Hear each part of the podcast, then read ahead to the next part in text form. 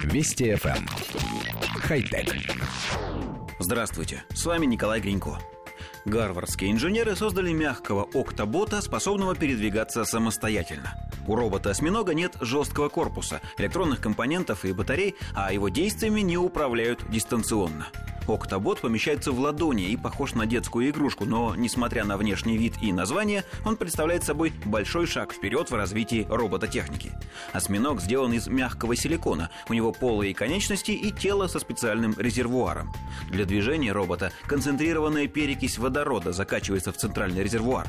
Давление проталкивает жидкость через конечности, где она достигает платиновых контактов и запускает химическую реакцию, выделяющую газ. Он проходит через крошечный чип, микрофлюидальный контроллер. Он управляет движением щупалец осьминога. В результате похожих на танец движений Октобот способен перемещаться в течение 8 минут, расходуя 1 мл топлива.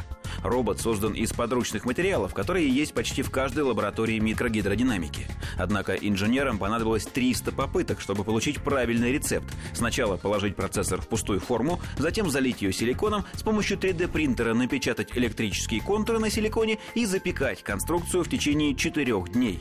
Пока у Октобота нет сенсоров и других продвинутых возможностей управления движениями. Это прототип, демонстрирующий возможности технологии. Коллектив редакции нашей программы продолжает недоумевать, почему простейшие механические устройства в последнее время все чаще называют роботами. Мало того, большинство из них не автономны, что делает степень схожести с роботом еще меньше. Даже прочитав сегодняшнее сообщение, мы все равно не согласны с определением. Силиконовый осьминог пока представляет собой лишь шасси, будущую систему мобильности робота. Это сложный, высокотехнологичный движитель, пусть и с электронными компонентами внутри. Чтобы называться роботом, осьминогу не хватает электронного мозга.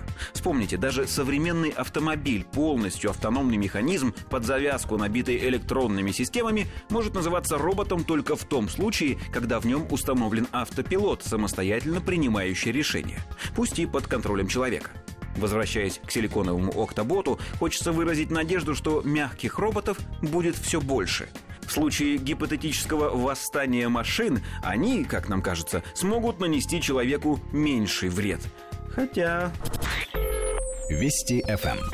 Хай-тек.